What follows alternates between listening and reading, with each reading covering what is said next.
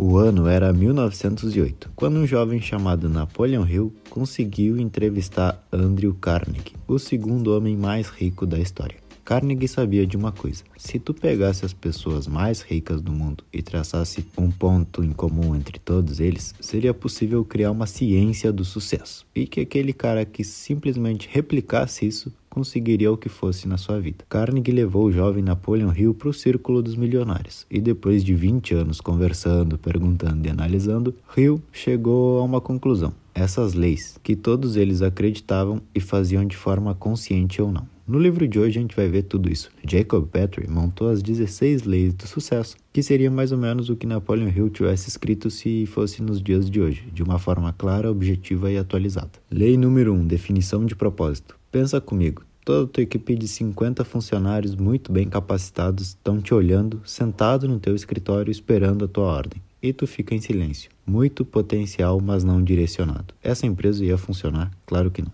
Propósito pode ser uma palavra que tu já cansou de ouvir. Eu também já cansei. Mas é importante saber o que deve ser feito para atingir o objetivo. E o propósito te ajuda com isso. São três passos muito simples. Henry Ford queria fazer um carro que qualquer pessoa pudesse comprar. Esse era o propósito. Para conseguir isso, ele passou por muitas coisas que tornaram ele uma pessoa com características de empreendedor, criativo e tudo mais. Depois ele montou uma equipe onde todos sabiam o propósito e tinham uma direção para colocar sua energia. Então, primeiro a gente tem que ter o objetivo em mente, depois a gente vai desenvolver o poder pessoal indo atrás disso. E por último acontece o poder coletivo, onde mais de uma pessoa está harmonizada com o propósito e fazem de tudo para que isso aconteça. O que eu quero ser, o que eu quero fazer, como eu quero me sentir todos os dias da minha vida. Essas são algumas perguntas que podem te ajudar a refletir. É tudo questão de dar um significado ao que tu faz. Lei número 2: a mente mestra. A mente mestra é o resultado que gera duas pessoas em harmonia. Primeiro, tu define o que vocês vão fazer.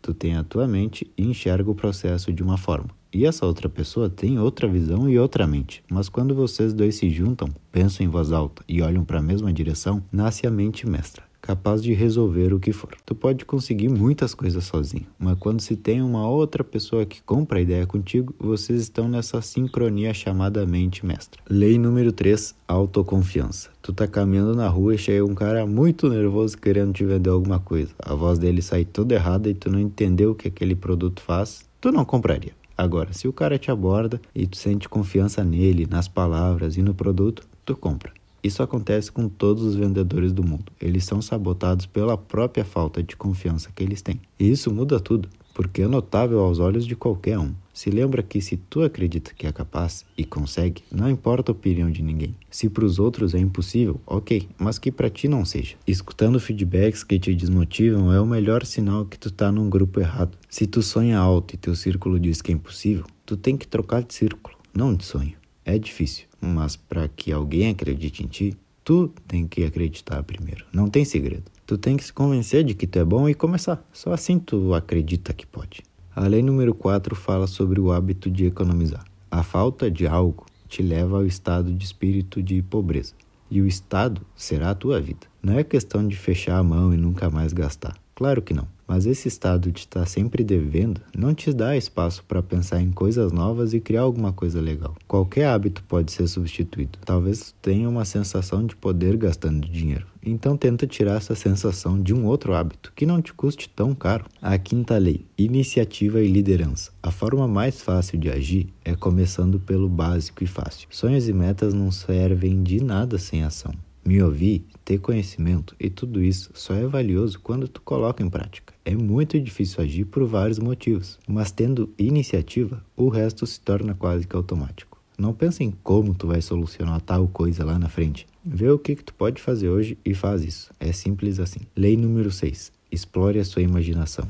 Tudo que existe foi pensado por alguém primeiro. A nossa imaginação é realmente uma coisa incrível que transforma a vida de qualquer pessoa. Quer ser feliz? ter poder, qualquer coisa, se tu conseguir imaginar as coisas e tomar a iniciativa de fazer, pronto, tu vai parar no lugar que quiser. A tua mente, tua imaginação é onde a tua vida se organiza. Cuida bem dela e explora ela. Sétima lei: alimenta o teu entusiasmo. Quantas vezes tu viu alguém dizer, parece que foi feito sem vontade? Isso quer dizer que foi algo ruim ou foi mal feito. Agora pensa comigo. Qual a tua vontade de seguir fazendo o que tu faz? Tu acorda entusiasmado para tua vida? Porque isso nos diz muita coisa. E não é que a tua vida seja ruim. Tua vida é incrível. Tu só não descobriu ainda como viver essa vida incrível. Liderar uma equipe, ter um propósito, acreditar na tua ideia, tudo isso gera essa sensação de entusiasmo que tu precisa. Lei número 8: autocontrole. Se toda a nossa vida é um reflexo dos nossos pensamentos e da nossa imaginação, por que acontecem coisas que a gente não quer ou que a gente não gosta? O autocontrole do pensamento é o mais importante em toda a tua vida. Ela não é vista e ninguém consegue te corrigir, só tu mesmo, sozinho, prestando atenção. Quando criança, se tu coloca a mão perto do fogo, vão te dizer: tira a mão daí, tu vai se queimar. E tu aprende que isso faz mal. Mas todo mundo viu e te avisaram antes de acontecer. Mas e teus pensamentos? Quem que vai te guiar e dizer o que pode e o que não pode? Esse é o poder do autocontrole, porque tudo que a gente é e vive é só um reflexo. E por não conseguir controlar, a gente acredita nessas suposições, nos xingamentos e em tudo isso. O autocontrole é algo que, se bem feito, te eleva a outro nível de pessoa em todas as áreas da tua vida. E presta atenção, se alguém diz na cozinha para ti, controla o bolo que está no forno, é só para olhar o bolo.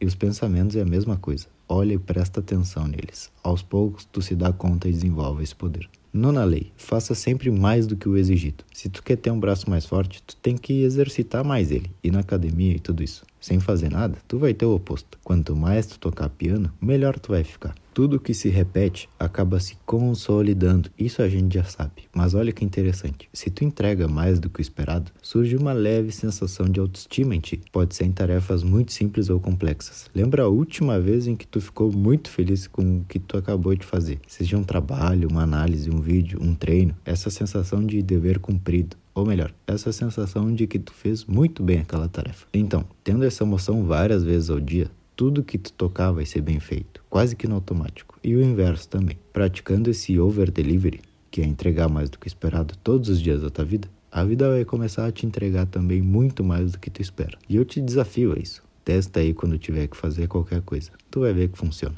Lição número 10. Vou te fazer uma pergunta. Tu se considera uma pessoa agradável?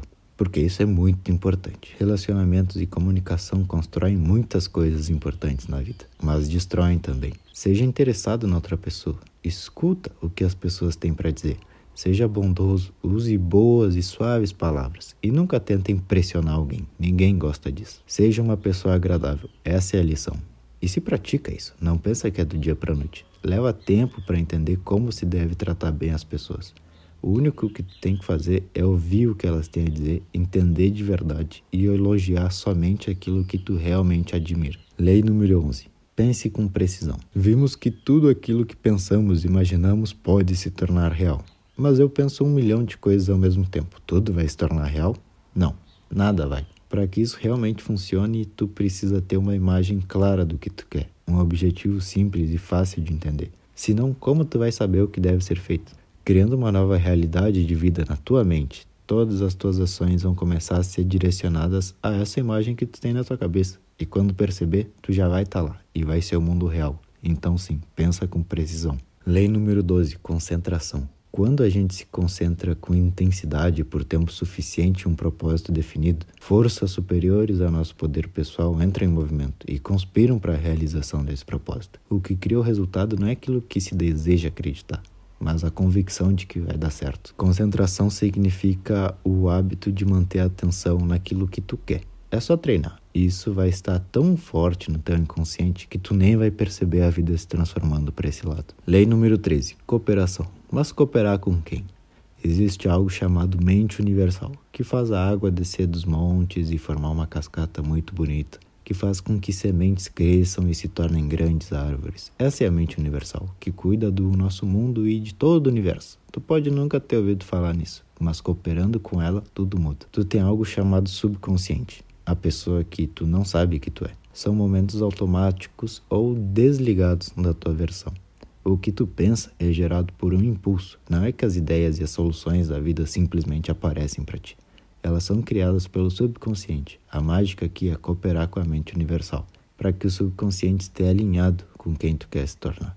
A maioria das pessoas agem no que elas sabem e acreditam, mas quando tu percebe a inteligência infinita que a gente tem, nada se torna impossível. A lei número 14 é sobre tirar proveito dos fracassos. Quando tu faz alguma coisa errada ou algo não está saindo como planejado, é uma ótima forma de se testar a tua curiosidade e intenção no processo. O erro é o melhor momento de tu perceber. Eu queria fazer isso, pensei que podia resolver assim e aconteceu isso. É a melhor verdade que tu pode ter. É o jeito que existe para saber como as coisas funcionam. Lei número 15: tolerância. Tu pode ser muito boa no que tu faz, mas se tu não sabe lidar com pessoas, muita coisa vai ser dificultada. Essa é a palavra que resume tudo: tolerância. Tem muita gente que não vai agir ou responder como tu esperava, e rebater ou discutir não resolve nada, inclusive piora. Porque tu é tão bom nisso e teu tempo é tão valioso que gastar ele com esse tipo de atitude faz tu regressar várias casinhas no tabuleiro. Então aprenda a lidar com pessoas. E a última lei, a número 16, é o que ele chama de a regra de ouro, que a gente já comentou aqui no podcast algumas vezes. A vida é um espelho e o que tu deseja nos outros, seja tu o primeiro. Então, se tu quer ser bem tratado, trata bem primeiro. Mas aqui tem algo novo que até então a gente não tinha dito. Os nossos pensamentos mudam de acordo com o nosso estado de espírito. Já percebeu isso? E vice-versa. Se tu tá com raiva e ódio, tu pensa em fazer certas coisas e tomar tais decisões. Mas se tu tá feliz, tu tomaria outras totalmente diferentes. A regra de ouro é tudo que existe no mundo. Tenha um bom estado de espírito e essa vai ser a tua vida inteira. Bons resultados, bons pensamentos e uma felicidade imensa. A vida é sim um espelho. Sorrindo, tudo dá certo. Com a cara fechada, com medo, nervoso, ansioso, aí sim dá tudo errado. Se manipule, se entenda, se coloque forçadamente em um estado de espírito feliz. E repetindo isso tantas vezes, vai se tornar tu mesmo, naturalmente, mais mágico e positivo do que nunca. Então, bom pessoal, esse foi o livro As 16 Leis do Sucesso. Espero que tenham aprendido algo interessante e a gente se vê em um próximo episódio de Livros para Empreendedores. Valeu!